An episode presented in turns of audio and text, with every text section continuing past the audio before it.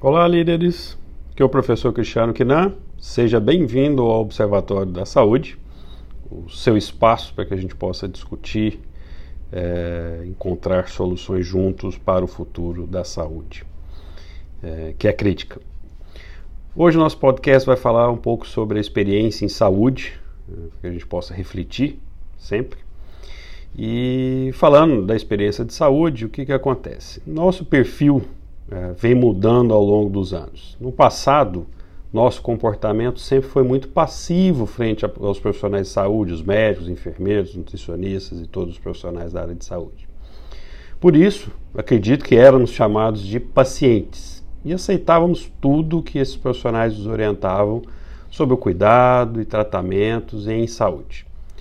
Hoje, não mais, pois mudamos somos mais questionadores, nos tornamos mais exigentes, temos acesso à informação, somos mais instruídos, sabemos sobre opções diagnósticas e de tratamentos disponíveis e hoje decidimos, junto com a equipe de saúde, como será nosso cuidado.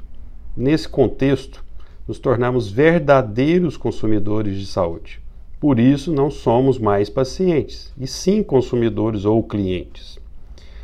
Infelizmente, os serviços de saúde ainda estão atrasados e muitos ainda se recusam a compreender e atender a essa evolução de nosso comportamento.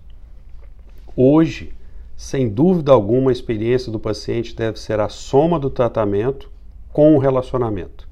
Ou seja, a relevância da capacidade técnica dos profissionais de saúde envolvidos no atendimento e a inquestionável infraestrutura tecnológica de ponta e de qualidade das instituições de saúde, mas, isso é importante, mas com essa, evolução, com essa evolução, nada adianta a excelência da capacidade técnica se a comida do hospital estiver fria, se ficarmos horas aguardando por um atendimento, se não conseguirmos estacionar o nosso carro, se as acomodações forem ruins, se a roupa de cama estiver furada, ou feia, ou suja, ou aparentemente é, suja, se os descartáveis sob a maca do consultório for o mesmo do paciente anterior, eu já vi isso várias vezes, se nossa consulta for relâmpago e se, acima de tudo, os profissionais de saúde não estiverem preparados para esta evolução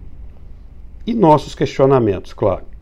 Agora há uma inversão, ou seja, os profissionais de saúde devem ser pacientes conosco. Pense nisso. Mas acima de tudo, faça.